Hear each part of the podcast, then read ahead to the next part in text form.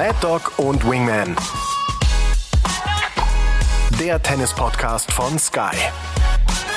Mit Michael Stich und Patrick Kühnen. So, liebe Freunde, da sind wir wieder mit unserem äh, einzigartigen Podcast Mad Dog und Wingman mit unserem lieben Paul logischerweise. Und bevor wir in die Themen des aktuellen Tennisgeschehens einsteigen, Jungs, habe ich eine kleine eine kleine Anekdote zu erzählen. Und zwar haben wir äh, von der Hall of Fame so ein Council. Wir versuchen uns zu bemühen, dass wir die Hall of Famer mehr einbinden in das, was geschieht, was die Hall of Fame macht.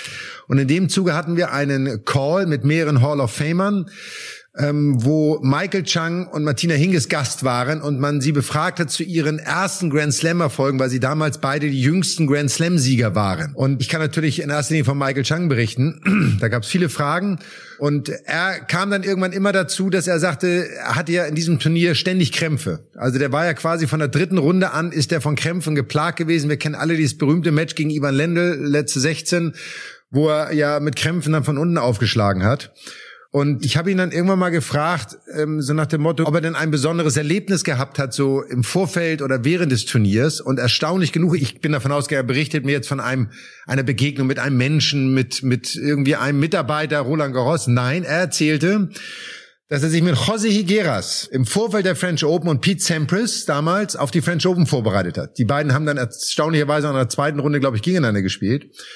Und nach den Trainingseinheiten ist er dann immer in Amerika, wo da immer das war, hat er so einen großen Platz gehabt, und dann hat er dann immer noch so Laufeinheiten gemacht und ist gelaufen und hat bei diesen Laufeinheiten ständig Krämpfe bekommen. Krampf geplagt, in der Trainingsphase immer von Krämpfen geplagt und keiner wusste warum, Elektrolytehaushalt, was auch immer. Und sagte dann, dass ihm das aber sehr geholfen hat, als er dann bei den French Open aktiv gespielt hat in dem Jahr und diese Krämpfe bekommen hat, dass er quasi durch sein Training schon darauf vorbereitet worden. Und da habe ich zu ihm gesagt, weißt du was, Michael, das ist sehr spannend. Du bist der erste Spieler, der Krämpfe im Training trainiert, damit es ihm im Match hilft. So, da musste er natürlich lachen, aber ich fand den Ansatz wahnsinnig interessant, dass er gesagt hat, er konnte das Problem nicht lösen, aber er hat gemerkt, dass es ihm dann im Match als Erfahrungswert geholfen hat, dass er gelernt hatte, im Training mit dieser Situation umzugehen. Kannst du das, Patrick, irgendwie, also ich fand das schon strange, aber interessant. Ja, es ist strange, vor allem ist es absolut außergewöhnlich. Ich kenne keinen Spieler, ähm, der sowas mal ausprobiert hat, dass man überhaupt die Grenze, sag ich mal, dessen überschreitet. Das ist ein Signal des Körpers, ne, dass eigentlich hier ein Limit ist. Man versucht es ja auf einem konventionellen Weg, aber es zeigt ja die Vorbereitung auf das, was kommt und, und das Training einfach äh, grundlegend wichtig ist. Ich denke, es geht da für Michael Cheng, der war ja, man hat ja immer auch gesagt, Michael Cheng unglaublich stark mental. Das zählt natürlich genau darauf ein, dass er auch in diesen Extremsituationen. Und jetzt wissen wir vielleicht heute erst auch, warum das so war bei Michael Cheng, dass er eben so tough war und gesagt hat, ich habe zwar Krämpfe, aber ich kann damit umgehen, kann vor allem trotzdem weiterspielen. Außergewöhnlich. Ja, er sagte auch wirklich, dass die Krämpfe sind ja dann, ne, Muskel zieht sich zusammen, du kannst sie eigentlich nicht mehr bewegen, aber er war mental so in der Lage, zurückzudenken an die Trainingsphasen. Wie war es, als ich das erlebt habe? Und hat anscheinend wirklich diesen extra Push gehabt und sagen, das kriege ich hin. Das, und es war nicht nur ein Match gegen Lendl. Er hat dann im Halbfinale gegen Chesnokov gespielt, sagt er, das war extremst mühsam. Und dann im Finale gegen Edberg ja gewonnen, auch in fünf Sätzen, sagt er, das war ein bisschen einfacher, weil er dann Gegner hatte, der natürlich nur Surf Volley gespielt hat und die Ballwechsel wesentlich kürzer waren. Aber diese Erfahrung im Training, und er war damals 17,5 oder irgendwie sowas, wo der Körper ja auch noch nicht ganz entwickelt ist, äh, fand ich unglaublich interessant, auch das jungen Spielern heutzutage mal mitzugeben, in Trainingsphasen dann nicht immer gleich aufzustecken, sondern zu sagen, okay, auch das ist eine Erfahrung, die mir vielleicht irgendwann mal in einem Match helfen könnte. Ja, oder auch woanders hilft. Ne? Ich meine, die Stärke, die darin liegt, ist ja auch, dass äh, auch wenn es dir körperlich nicht gut geht, wenn du körperlich am Ende bist, letztendlich alles, was du hast, ist dann noch dein Kopf, deine mentale Stärke. Und erst wenn der Kopf dann auch nachgibt und eigentlich dann sagt, okay, ich bin platt und auch eingibt in die Situation, dann ist, glaube ich, Ende. Aber solange man vom Kopf her noch da sein kann, so wie Michael Chang das gemacht hat, dann glaube ich, hat man noch ein paar Prozent. Und er hat ja die ein, zwei, drei wichtigen Matches ja da noch gewonnen letztendlich. Also da ist äh, viel drin, woraus man was lernen kann, klar. Ja, also Michael, überragende Geschichte. Wir schießen da auch gleich Bilder in den Kopf dazu. Ich denke dann bei diesen Krämpfe-Stories, bei Matches, wo ein Gegner eigentlich nicht mehr kann, denkt man, finde ich, auch ganz schnell an Rafael Nadal, wie der auch das immer wieder geschafft hat, sich da noch irgendwie drüber zu wuchten. Aber bei den jungen Spielern, klar, da wird's dann schon kompliziert. Ich hatte eine Geschichte dieses Jahr in Acapulco, auch extrem schwül. Da hatte Ende zweiter Satz Stefan Kozlov, junger US-Amerikaner, so Krämpfe und du dachtest, jetzt geht nichts mehr. Und der war kurz vor der Aufgabe und hat es dann wirklich geschafft, 20 Minuten durchzuhalten, irgendwie noch im Match drin zu bleiben, diesen Krampf zu überstehen und hat dann am Ende das Match gegen Dimitrov, gut, das war jetzt eben nicht Best of Five, das war, das waren nur äh, drei Sätze am Ende, aber er hat's gewonnen. Und das ist aber, finde ich, höchst selten. Ich finde, für mich ist so als Zuschauer, wenn jemand Krämpfe hat, denkt man sofort, okay, hier, Ende der Fahnenstange, da geht nichts mehr. Aber es ist auch nicht so einfach, Paul. Es ist nicht einfach für den Gegner auch dann, ne, mit der Situation zurechtzukommen. Der Gegner macht man dann noch genug oder macht man dann zu wenig? Zu wenig bringt den anderen schon auch wieder mit rein. Der andere schöpft wieder Hoffnung, ne, dass er vielleicht doch noch gewinnen kann, obwohl er Krämpfe hat. Michael, du weißt auch noch, bei den US Open damals fällt mir auch ein, Alex Correccia, der hatte zwar keine Krämpfe gegen Pete Sampras, aber episches Match, fünf Sätze, hat sich dann mehrmals übergeben auf dem Platz und äh, trotzdem auch weitergespielt. Also was tatsächlich noch möglich ist, zum Teil wirklich beeindruckend und äh, ich sag mal, die Champions, jetzt vor allem auch Michael Cheng, stehen auch dafür, sind auch deshalb ne, absolute Vorbilder, keine Frage. Hast du mal Krämpfe gehabt, Patrick? Ich hatte mal Krämpfe in der Hand bekommen, ja. Das kenne ich in aber der auch. Hand, also Also nie in den Beinen. aber in der Hand, ja. Hattest du auch, Michael? Hatte ich auch. Ich habe das gehabt gegen äh, Martin Heite, Davis Cup in Argentinien 1990, glaube ich. Fünfter Satz, ich war mit Break vorne irgendwie und ich habe dann so einen Krampf in der Hand gekriegt, dass ich den Daumen nicht mehr lösen konnte und ich konnte den Schläger nicht mehr festhalten. So und rein psychisch, also auch im Nachgang totale Anspannung. Du hast so festgehalten, reine Kopfsache irgendwie. Aber in den Beinen muss ich ehrlicherweise sagen, habe ich nie, also ich kann mich zumindest nicht erinnern bei einem Match jemals Krämpfe gehabt und hätte deswegen nicht weiterspielen können. Aber hast du das Match dann noch gewonnen gegen Ja, natürlich Heite? nicht. Was ist denn das für eine Frage? Natürlich habe ich es nicht gewonnen. Ja, Weil- danke. Ja, danke, danke für die Erinnerung. Bei mir natürlich gleich wieder Nadal einfällt. Der hatte das Roland Garros Finale gegen Team, weiß ich noch, dritter Satz, wo er gesagt hat, ich kann den Schläger nicht mehr halten. Äh, plötzlich Krampf in der Hand, hat sich behandeln lassen und alle dachten jetzt, okay, jetzt ist es die Chance für Team, jetzt kippt das hier. Aber Pustekuchen, Nadal hat sich natürlich erholt und hat's gewonnen. Ja, aber es gibt oft noch Situationen, dann geht's aber noch mal. Ne? Also es gibt auch oft Situationen, da kriegt man noch mal so eine zweite, eine zweite Luft auch. Ähm, aber wie gesagt, es macht auch was mit dem Gegner und äh, sich das dann anzuschauen, ist wirklich ganz spannend, was dann in den Köpfen beider Spieler auf einmal los ist. Ne? Ja, absolut. Ich glaube, ein guter Übergang, äh, dass wir zu unseren Themen kommen. Und zwar würde ich dann gleich einmal anfangen mit dem Thema, was ich sehr spannend finde, ist die Verletzten, die versuchen zurückzukommen auf die Tour. Da haben wir so ein paar Experten mit, mit Dominik Thiem, mit Stan Wawrinka, auch Medvedev, sage ich mal, in seinem ersten Match jetzt, als er wiedergekommen ist. Auf der Damentour haben wir es heute in Paris auch erlebt. Ne? Also äh, Titelverteidigerin ausgeschieden. Äh, dann haben wir noch natürlich das Thema Wimbledon. Äh, Entscheidung der ATP und WTA, keine Punkte zu vergeben, worüber wir sprechen müssen. Das sind so zwei Themen, die mich hauptsächlich interessieren. Habt ihr noch was auf dem, auf dem Plan, Paul, Patrick? Nein, das Wimbledon-Thema ist natürlich äh, top aktuell und ich finde auch ähm, jetzt am Beispiel Dominik Thiem, das auch mal festzumachen, auch Wawrinka, aber Dominik Thiem steht für mich noch mehr im Vordergrund, finde ich auch sehr interessant, äh, da er sich ja wirklich auch bemüht nach allen Kräften, aber es bisher nicht geschafft hat, sein erstes Match auch zu gewinnen, was für ihn aus meiner Sicht auch ein Durchbruch wäre, um die Bestätigung zu haben, alles klar, ich bin wieder da, es geht nach vorne. Das ist schon äh, eine schwierige Situation auch äh, für die, die zurückkommen wollen, vor allem jetzt auch für Dominik Thiem oder auch Stan Wawrinka, der ja ein Match jetzt bereits schon gewonnen hat auch. Ne? Aber warum ist das so schwer? Lass uns mal dabei bleiben. Warum tut sich ein Dominik Thiem, guck mal, ein Rafael Nadal Anfang des Jahres, wie lange war er raus? Vier Monate, sechs Monate, ich weiß es nicht genau. Spielt sein erstes Turnier in Melbourne, kleineres 250er, gewinnt das sofort, geht zu den Australian Open, gewinnt es. Ein Dominik Thiem, über ein Jahr raus, anderthalb fast, ähm, fährt nach Marbella zum Challenger, kriegt direkt eine Klatsche gegen, ich sage jetzt mal ein No-Name, ohne respektlos sein zu wollen und äh, hat dann siebenmal oder sechsmal als erste Runde direkt seine Matches verloren. Warum fällt es einem Dominik Thiem so schwer und ist es der richtige Weg, den er geht? Ja, ich glaube, die letzte, die letzte Frage ist, glaube ich, die spannendste. Ich habe mir auch Gedanken gemacht, als er damals den Challenger gemeldet hat, den Challenger als erstes Turnier gewählt hat. Wenn du da durchkommst, dann ist das im Nachhinein die richtige Entscheidung. Aber was ist, wenn nicht? Dann verlierst du quasi auf dem Challenger-Niveau. Was macht das mit deinem Selbstvertrauen?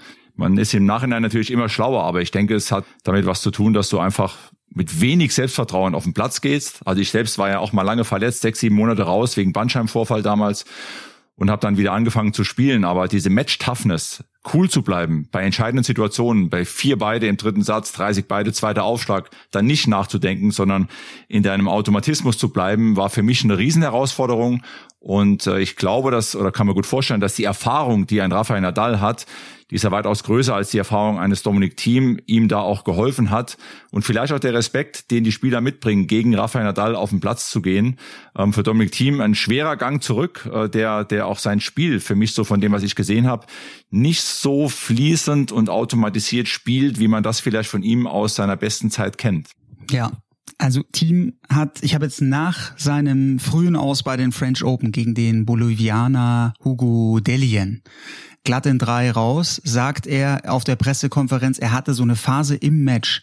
Sechs Vorhand-Returns in Serie. Er will den Ball nur in den Court reinspielen, will einfach nur in den Punkt reinkommen. Er schafft es nicht. Er schafft es nicht, den Ball in den Court beim, beim Vorhand. Und gerade bei der Vorhand, Teams ist, ist ja eigentlich Teams Money Shot, wie er mit dem er die Punkte dann häufig auch äh, gezogen hat, mit dem er die Gegner rumgeschubst hat.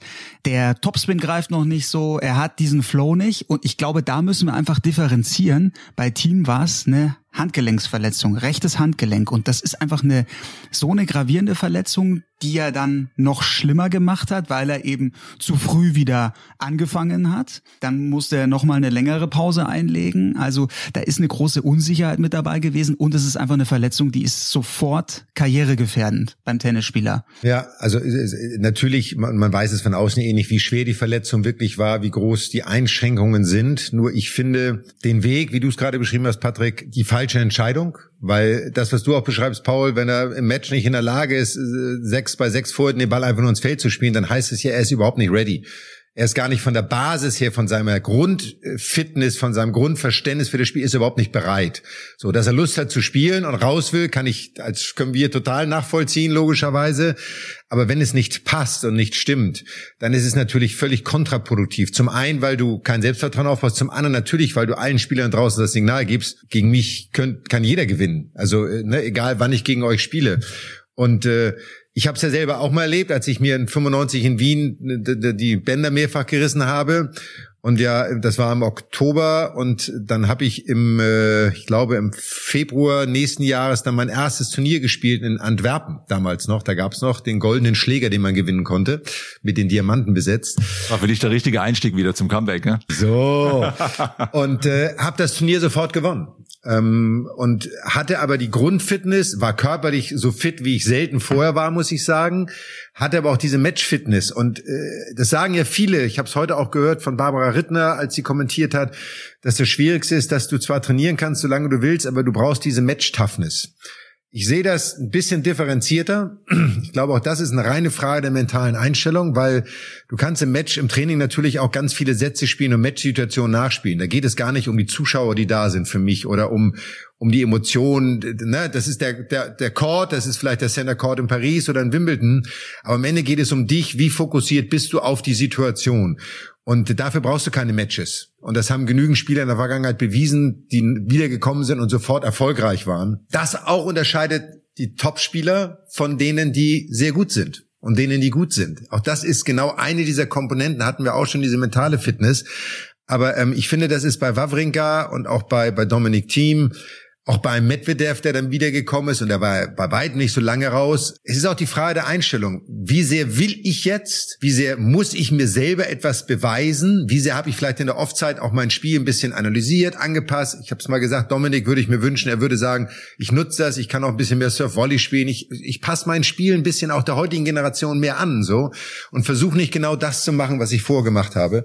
Und das fehlt, glaube ich, und deswegen tun die Jungs sich, glaube ich, auch sehr schwer, auch auf der Damentour teilweise, so wie heute auch, ähm, wo die Spieler einfach zu früh zurückkommen. Und das ist ja nicht, weil sie gezwungen werden, sondern weil sie es wollen. Und äh, treffen anscheinend oft die falsche Entscheidung. Also wenn ein Spieler, der, der mir auch einfällt, der nach längeren Verletzungsphasen immer stark zurückgekommen ist, war Tommy Haas tatsächlich Tommy war sehr schnell auch in der Lage, wieder sein Match zu spielen, vor allem sein Spiel zu spielen. Hat natürlich auch ein ganz, ganz intensiv, intensives Training immer auch ähm, sich selbst vorgeschrieben sozusagen, hat einen ganz, ganz hohen Anspruch an sich selbst immer auch gehabt. Aber es ist genau das, was du sagst, Michael, die eigene mentale Einstellung rauszugehen und wenn ich auf den Platz gehe, dann alles abzurufen, was, was, was in mir steckt und quasi auf die Jagd zu gehen nach Punkten sozusagen. Wenn ich das äh, mir nochmal so bildlich auch vorhalte, wie Tommy damals dann auch gespielt hat. Aber in so einer Situation, in der Dominik Thiem jetzt ist, ein Comeback zu machen und dann ein, zwei, drei, vier, fünf, sechs Matches ähm, in Folge auch zu verlieren, macht die Situation noch schwerer. Und ähm, es ist genau das, was du auch sagst, Paul, immer so leicht gesagt, im Tennis, denk dran, nicht zu denken. Ne? Das ist die hohe Kunst, wirklich rauszugehen, diese Automatismen abzurufen. Und zum Thema Matchtoughness nochmal, das ist genau das, was ich auch meine, dass man bei vier, beide im dritten Satz, im entscheidenden Satz, dann auch nicht nachdenkt, sondern sein Spiel mit Überzeugung spielt und äh, mit Selbstvertrauen danach rausgeht und vielleicht auch sagt, ich habe meinen Plan, den ziehe ich durch, ob ich gewinne oder verliere, aber ich habe einen Plan, den ich mitbringe und den spiele ich äh, ohne Wenn und Aber durch. Aber was machen wir jetzt mit, mit Dominik Team? Ich kann mir gut vorstellen, dass er tatsächlich jetzt nochmal diesen großen Schritt zurück macht und auf die Challenger Tour wieder geht, weil er ja noch gar kein Match gewonnen hat. Er muss jetzt einfach mal einen Sieg verbuchen. Und er ist in der Weltrangliste, habe ich gerade geschaut, jetzt auf Position 190 abgerutscht. Gut, das wird ein steiniger Weg so oder so. 28 Jahre ist er alt, aber ich persönlich mache mir jetzt eigentlich nicht die ganz großen Sorgen, weil ich glaube, das Paket insgesamt, das er mitbringt, das ist einfach von der Qualität zu gut. Wie seht ihr es? Ja, also da würde ich widersprechen, ähm, weil das Spiel, was er spielt, spielt die junge Generation jetzt auch. Sie spielt es einfach nur besser. Sie spielt es härter, sie spielt es ausdauernder. Sie haben keine keinen Respekt mehr, sie haben keine Scheu. Und er muss sich an diesen Level wieder ranarbeiten. Immer von seiner Physis gelebt, von seiner Vorhand, äh, aber von seiner Aggressivität auch. Und das kriegst du auf dem Challenger-Level nicht. Das muss man einfach so sagen. Du brauchst auch die Top-Leute. Ich würde, wenn ich Dominik Thiem wäre, würde ich sagen, ich muss mir jetzt, sei es Top-Junioren oder Top-Spieler aussuchen, ich muss mich dem Wettbewerb im Training immer wieder stellen, damit ich überhaupt wieder merke, welche Geschwindigkeit muss ich mitspielen? Wo muss ich mithalten, um wieder überhaupt ansatzweise ranzukommen? Ja, ich finde auch, du musst nach oben trainieren. Das ist das eine. Spannend wird jetzt sein, äh, was macht er in der Rasensaison? Rasen ist jetzt nicht sein Lieblingsbelag in der Vergangenheit gewesen. Vielleicht nutzt das wirklich mal und sagt, ich probiere ein paar neue Dinge aus auf der Rasensaison, wie du sagst, Michael, und, und äh, bringe auch mehr Variationen in mein Spiel rein, was auf Rasen natürlich gut geht mit Surfen Volley oder vielleicht auch mal kürzeren Ball wechseln. Äh, das ist für mich jetzt eine spannende Frage. Was passiert jetzt die nächsten vier bis sechs Wochen? Ähm, zieht er es durch auf Rasen oder macht er noch mal eine Pause, einen Schritt zurück, um dann wieder einzusteigen in der Sandplatzsaison möglicherweise. Er spielt ja auch Kitzbühel ähm, mit neuem Mut und mit neuer Perspektive sozusagen. Aber ich finde auch, das Training muss immer nach oben gehen und je besser man mit öfter, mit, je öfter man mit besseren trainieren kann, umso, umso hilfreicher. Und die Frage ist am Ende noch, wie viel Lust hat er wirklich noch, sich so sehr zu quälen, um wieder ganz nach oben zu kommen? Also das ist nicht, dass ich ihm das abspreche, überhaupt nicht. Man weiß es einfach nicht. Ich weiß, in unserer Zeit gab es Andrew Agassi. Andrew war irgendwann auch mal, hatte auch mal ein totales Loch, ist auf Platz 130 in der Weltrangliste abgefallen, hat dann, glaube ich, einen Challenger in Las Vegas damals gespielt, ja, den er gewonnen ja. hat und ist dann danach innerhalb von zwölf Monaten zur Nummer eins der Welt geworden. So ganz anderes Spiel, ganz anderer Spielertyp, ganz andere Persönlichkeit. Aber ähm, das, ich glaube, das ist die Frage, die sich auch ein Dominik stellen muss. Ein Dominik stellen muss: Wie sehr habe ich wirklich noch Lust, diese Tortur über mich ergehen zu lassen? Ja, ich weiß noch, damals Las Vegas gegen Christian Fink verloren, damaliger deutscher guter Spieler Christian Fink äh, hat eine tolle Zeit gehabt auf der Tour und Andrew Agassi kam ja dann quasi wie ausgewechselt zurück. Ne? Also als mit einer neuen Identität, so kann man es ja fast formulieren, und hat dann quasi diese überragende Karriere nochmal hingelegt. Ja, ja, da sieht man, wenn ein Spieler sich in so einer Off-Zeit auch, ich sag mal in Anführungszeichen, neu erfindet, mhm. sich hinterfragt, sich weiterentwickelt, sagt, was muss ich anders machen, was kann ich besser machen, was kann ich meinem Spiel hinzufügen, sind ja alles diese Faktoren, die auch die großen Champions ausmachen, die es dann am Ende ja auch wieder beweisen. Also wir drücken Dominik auf jeden Fall die Daumen und auch allen anderen, die da draußen sind, weil er war immer ein, ein fester Bestandteil der Tour und ein Spieler, den wir auf Sand, speziell auf Sand und auf Hartplatz immer wahnsinnig gerne gesehen haben, ist ein Grand Slam-Sieger. Also von daher weiß er, wie es geht, logischerweise. Bereicherung auch für die Tour, ne? Also. Aber man sieht die Generationen kommen, ne? Er ist 28, die 20-Jährigen, 19-Jährigen sind da und äh, da gibt's kein Halten mehr. Also es wird nicht einfacher, muss man mal so sagen. Ja, das Spiel entwickelt sich immer weiter. So, ja, dann kommen wir jetzt zum nächsten, ich glaube im Moment und auch für die nächsten zwei, drei Wochen wahrscheinlich alles beherrschende Thema auf der Tennistour. Und das ist das Thema Wimbledon, die Entscheidung, russische und belarussische Spieler auszuschließen. Und jetzt die Entscheidung der ATP, der WTA und auch der ITF, also alle drei muss man sagen, den Weg zu gehen, in diesem Jahr Wimbledon keine Punkte für die ATP-Weltrangliste zu vergeben. Ich bin sprachlos, noch. Ich höre mir erstmal, was ihr zu sagen habt, aber ähm, ja, was ist eure Meinung dazu? Also das für mich äh, übergeordnete, was wirklich da da rauskommt, ist diese Uneinigkeit und und quasi der Alleingang den Wimbledon jetzt ja gewählt hat. Man muss ja, glaube ich, so richtig formulieren, dass es eine, eine Richtung vorgab von der äh, Regierung in, in Großbritannien, in England sozusagen, eine Empfehlung und der ist Wimbledon eben auch gefolgt, ähm, was ich sehr bedauerlich finde. Und dann nehme ich mal auch mal die French Open aus 2020 mit dazu, ist, dass einfach kein Konsens, keine Absprache, keine, ja, kein, kein Sprechen stattgefunden hat. Wie geht man mit der Situation um? Wie wollen wir gemeinsam diese Situation lösen? Das ist für mich eigentlich das, was dem Tennissport am meisten schadet. Ähm, dass die ADP jetzt hier eine Stellung bezieht, ist für mich äh, irgendwo nachvollziehbar, weil die ADP muss sich auch da positionieren. Die ADP ist ja nicht nur Spieler, sondern auch Turniere. Und äh, von daher, ich habe mich gefragt, was, welcher Schritt wird kommen, auch von der ATP? Was, was wird die ATP dann tun? Und jetzt ist der Schritt gekommen. Grundsätzlich schwierig hier eine, eine richtige Antwort auch zu finden, aber für mich ist der Schritt nicht überraschend, so würde ich mal sagen. Mhm. Ich finde, zusammengefasst, es ist eine loose Lose-Lose-Situation. Also es gibt nur Verlierer. Es ist schlecht für Wimbledon. Es ist auch schlecht für die Tour, für ATP und WTA, dass, dass dieser Konsens, von dem du sprichst, Patrick, mit den Tennisverbänden nicht hergestellt worden ist, dass die das Turniere, ja, und für die Spieler, für die Spielerinnen und Spieler ist es doch auch eine Katastrophe. Jetzt, wie Michael gesagt hat, äh, gibt es so viele Benachteiligte. Weltrangliste ohne, ohne Ende, eine komische Konstellation, die es so noch nie gab beim eigentlich größten Turnier der Welt, beim, beim wichtigsten Turnier der Welt. Und ich finde es unverhältnismäßig. Ich kann verstehen, dass die ATP, WTA eine Reaktion treffen wollte, dass, dass sie da sagen, okay, das ist ein Präzedenzfall, wäre den Anfängen, wir müssen, wir müssen hier reagieren, sonst wird auch in Zukunft in anderen schwierigen politischen Situationen werden da Spielerinnen und Spieler ausgeschlossen von Turnieren, da müssen wir aufpassen. Aber die Kommunikation ist, ist wieder leider letztklassig und ich habe es bei uns damals im, im Podcast auch gesagt, ich kann die Position von Wimbledon nach wie vor verstehen. Da gibt's Argumente dafür. Gleichzeitig fehlt die Einheitlichkeit. Wenn man russische und belarussische Spielerinnen und Spieler ausschließt, dann musst du es konsequent bei jedem Turnier machen und dann musst du es in allen Sportarten machen, weil das wäre dann ein Signal, ein Signal, das vielleicht auch in Russland ankommt, das vielleicht auch bei der russischen Bevölkerung ankommt. Das ist jetzt vielleicht ein bisschen naiv gedacht von mir, aber ich glaube, das hätte dann schon eine, eine große Kraft. Ja, und da kann man, kann man argumentieren und sagen, ja, Krieg ist einfach nichts äh, Individuelles. Krieg ist, ist was Nationales und deswegen alle dürfen bei Sportevents nicht mehr teilnehmen. Aber so, nur bei einem Turnier ist es halt auch nicht konsequent. So, jetzt komme ich. Zieht euch warm an. Okay, ready. Nein, also ich muss ganz ehrlich, wir haben es ja bei einem unserer letzten Podcasts auch gespro drüber gesprochen, unterirdisch, dass die Organisatoren und die Organisationen nicht in der Lage sind, das im Vorfeld zu besprechen. Auch eine ganz klare Sechs dafür. Und wenn es eine Sechs Minus gibt, auch noch eine Sechs Minus. So. Die Aussage der ATP, dass sie sagen, ja, also man hätte ja auch die Spieler unter neutraler Flagge spielen lassen können, ist eine Aussage, die ich überhaupt nicht nachvollziehen kann. Also entweder jemand kommt aus Russland und aus Belarus und man will ihn deswegen ausschließen, weil weil sein Land einen Krieg anzettelt. Aber unter welcher Flagge er dann spielt, einer neutralen oder was auch immer, spielt doch dann immer gar keine Rolle. Das ist schon wieder so ein, so ein, so ein Versuch, irgendwie es aufzuweichen und hintenrum eine Möglichkeit zu schaffen. Also entweder ich bin dort konsequent und mache das oder ich mache es nicht. Und darüber kann ich mir Gedanken machen und die Konsequenzen mir vor Augen führen. Die Aussage, dass sie bei den anderen Turnieren in England, die genau das Gleiche machen, Punkte vergeben, weil es ja Alternativen in Europa gibt, wo man auch Punkte sammeln kann, ist für mich kann ich überhaupt nicht nachvollziehen. Ich sage, also entweder ich möchte ein Statement setzen gegen alle Turnierveranstalter, die diese Maßnahme ausüben und diese Möglichkeit ziehen, egal was sonst auf der Welt passiert, auf der Tennistour sozusagen, oder ich mache das nicht. Aber das Argument, es gibt ja andere Turniere und deswegen ist es okay, wenn wir da Punkte vergeben, finde ich auch wieder inkonsequent.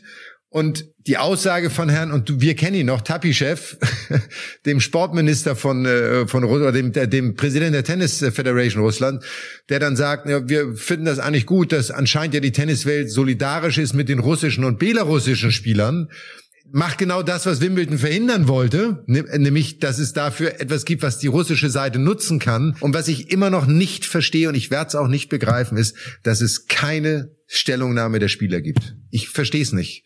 Die Spielerorganisationen sind die, die den Unterschied machen, die sich positionieren können und die sagen können, wir stehen für A oder wir stehen für B. Aber es jetzt auf die ATP abzuwälzen, auf die WTA, die ITF, die eines ihrer eigenen Mitglieder jetzt damit auch noch bestraft, wo du sagst, in was für einer Welt leben wir? Also wir haben einen Krieg, der das alles auslöst und jetzt führen wir innerhalb der Sportwelt einen internen Krieg darüber, wer Recht hat oder wer Unrecht hat. Also ich, ich bin da wirklich sprachlos. Ich muss auch sagen, äh, Wimbledon einen extrem schlechten Job gemacht aus meiner ganz persönlichen Sicht.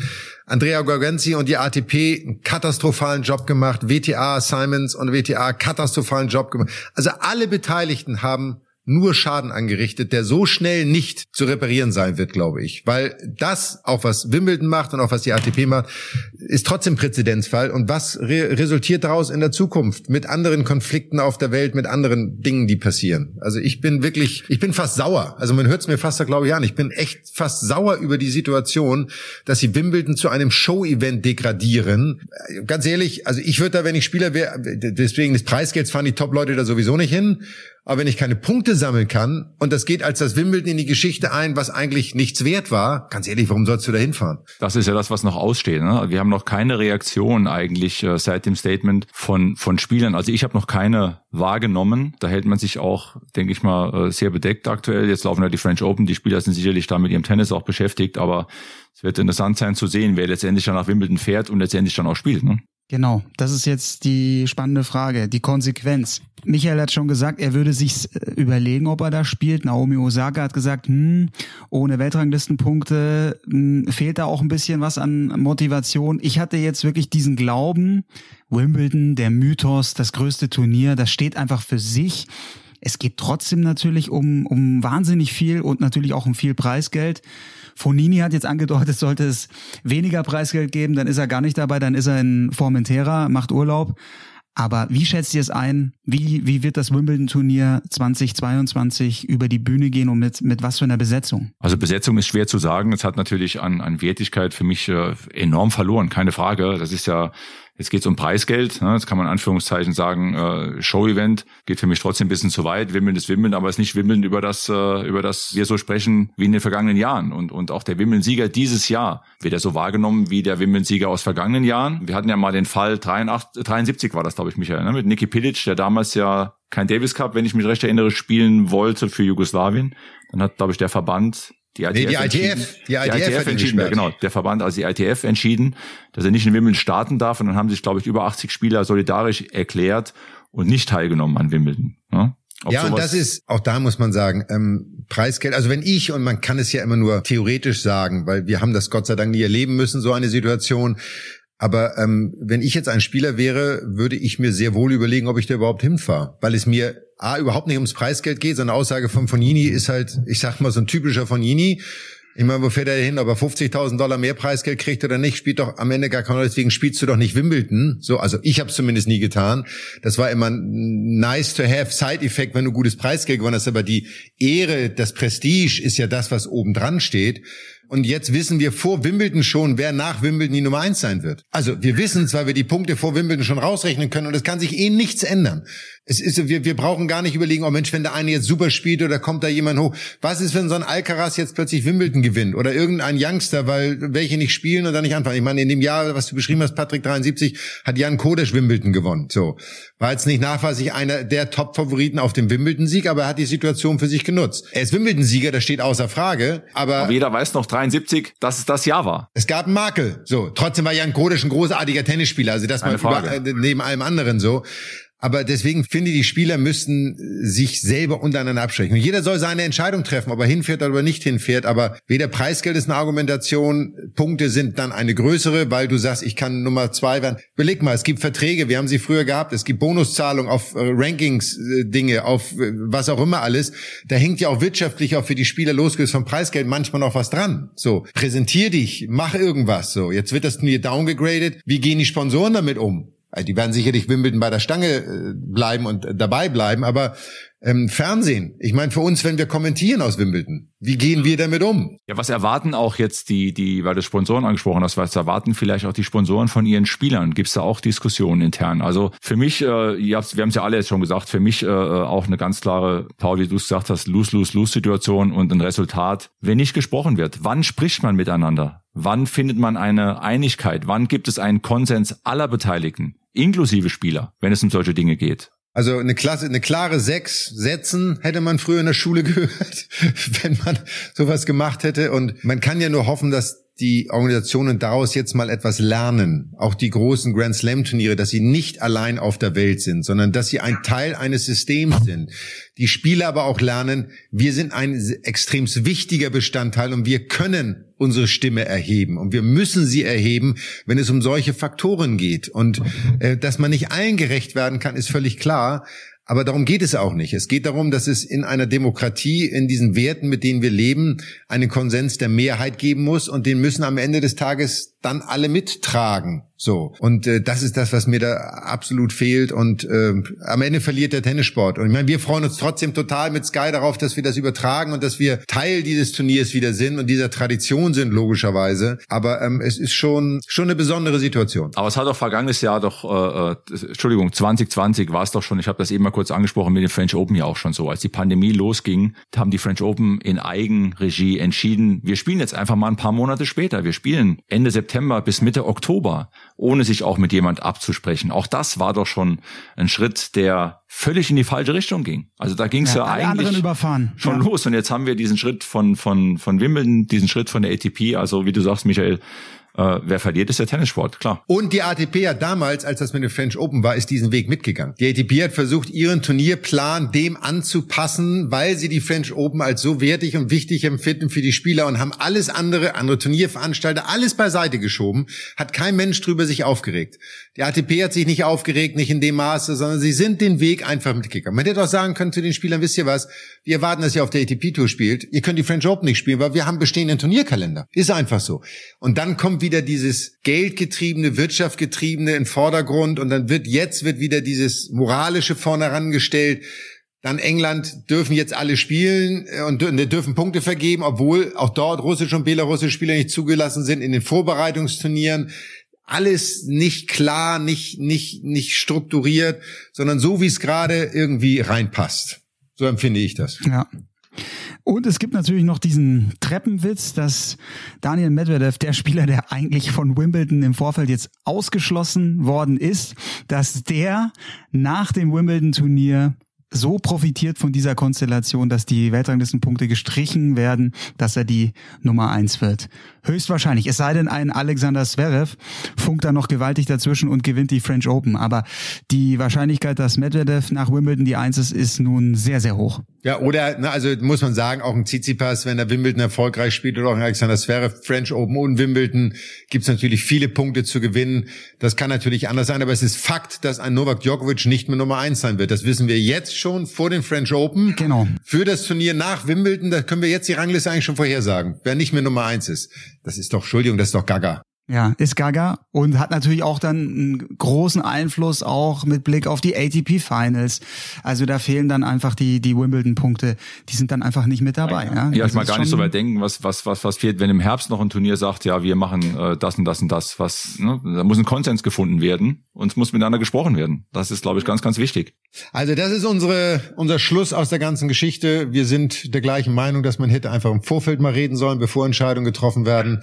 Jetzt hat man Entscheidungen getroffen, die am Ende nicht nur die russischen und belarussischen Spieler benachteiligen. Jetzt hat man eine Entscheidung getroffen, die alle Spieler benachteiligen. Das heißt, alle sind Leidende der Situation. Und das ist schlecht für den Tennissport, schlecht für die ganze Diskussion, die in den nächsten Wochen bis Wimbledon hin geführt werden, mit Sicherheit. Und da wird es viele Stimmen geben, auch aus Spielerseite, hoffe ich endlich mal, die auch mal klar Stellung beziehen.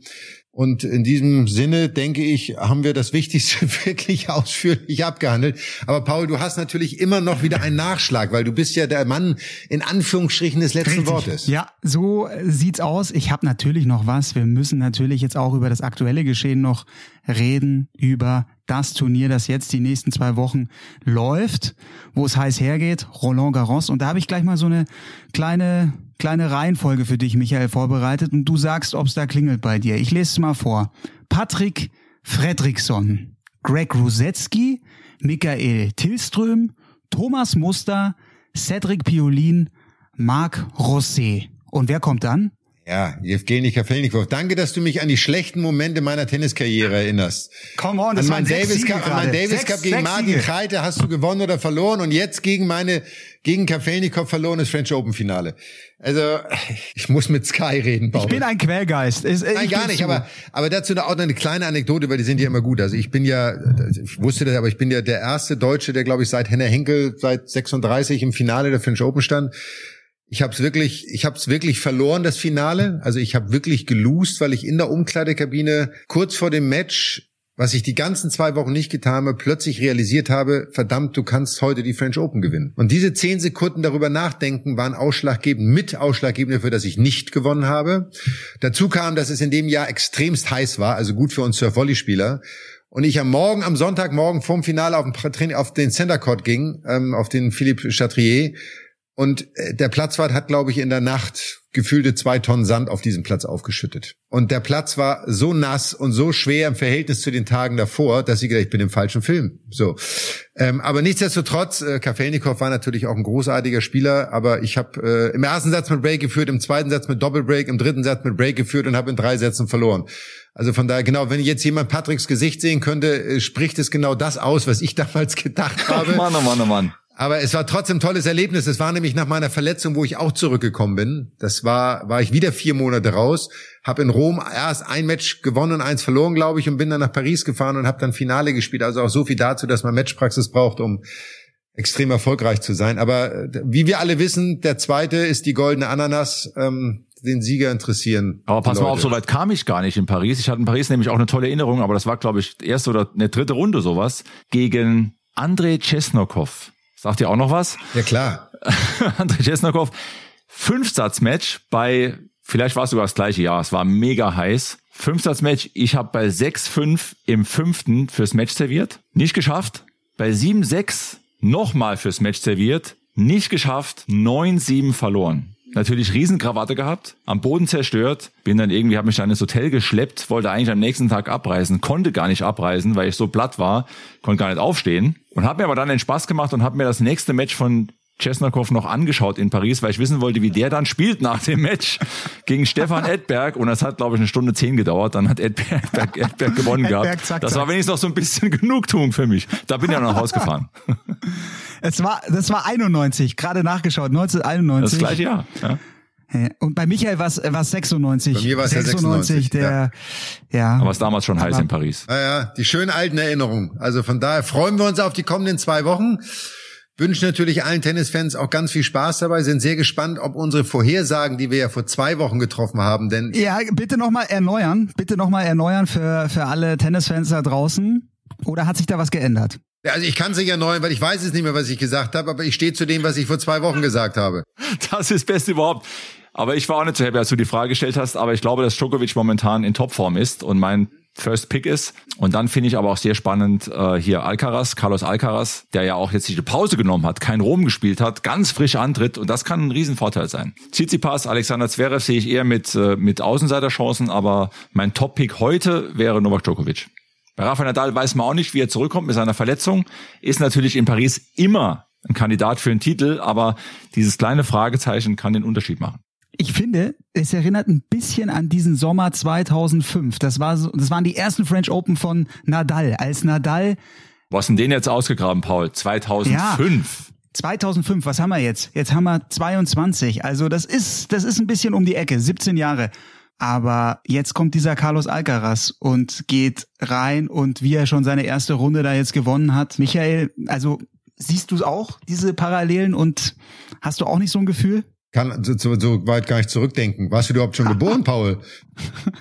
Nein, ich finde auch, man kann diese Parallelen nicht, also man kann, ich, man kann viele Parallelen zwischen den beiden auf eine gewisse Art und Weise ziehen. Ihr kennt meine Meinung, ich sehe Alcaraz nicht als den Top-Favoriten, weil ich dieses Best of Five wenn es Viertelfinale, Halbfinale geht, sehe ich immer noch gewisse Einschränkungen. Ich lasse mich gerne eines Besseren belehren. Aber ähm, wie gesagt, was immer ich vor zwei Wochen gesagt habe, können sich die unsere lieben Fans und Zuhörer ja nochmal anhören, weil ich weiß es selber nicht mehr, was ich gesagt habe. Aber es wird so eintreten, wie ich es vorher gesagt habe, was immer das war. Ich sag, bei dir war es Rafa, glaube ich. Aber da, war, da wussten wir noch nicht äh, von dieser Verletzung. Ach, Verletzung der hat keine Verletzung. Nadal. Aber gut, ich sehe gerade, äh, also ich kann, wir können ja sagen, wir nehmen Montagabend hier auf. Nadal frühstückt gerade einen gewissen Jordan Thompson weg.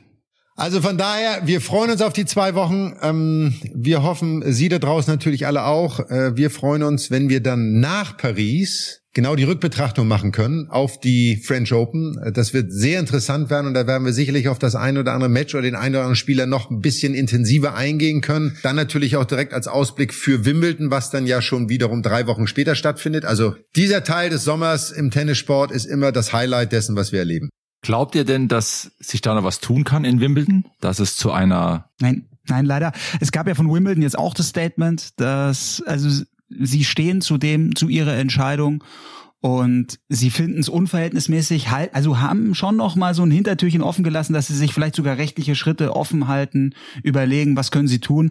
Aber also auf mich wirken die Positionen total festgefahren. Okay, es bleibt also interessant die nächsten Wochen. Ich hätte jetzt noch eine andere Theorie, was daraus entstehen kann, die behalte ich jetzt aber für mich, weil die sprengt jetzt den Rahmen. Die können wir dann, äh, weil das wird uns noch, das wird uns noch ein paar Wochen beschäftigen, dieses Thema mit Sicherheit, auch im Nachgang den Rest des Jahres.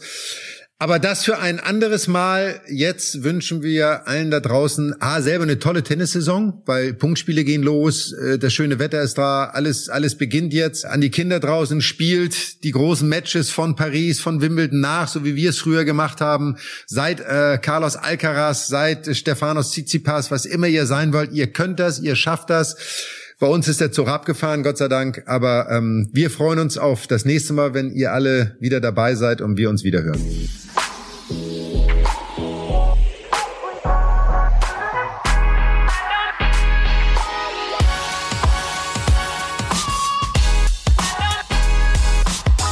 Mad Dog und Wingman ist eine Produktion der Podcast-Bande im Auftrag von Sky.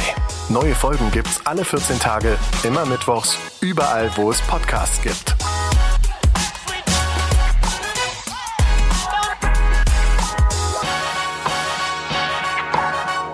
Jo, und ich habe noch zum Abschluss eine Hörempfehlung aus der Sky Podcast Familie, nämlich Backstage Boxengasse, der Formel 1 Podcast von Sky mit Sandra Baumgartner, Peter Hardenacke und Sascha Roos. Die aktuelle Folge heißt Vom Duell zum Triell, das große Chaos von Barcelona. Also nach dem großen Preis von Spanien mit dem glorreichen Sieger Max Verstappen, der jetzt auch die Führung in der WM-Wertung vor Charles Leclerc übernommen hat. Und nach Barcelona ist vor Monaco. Also viel Spaß, hört rein, klickt rein.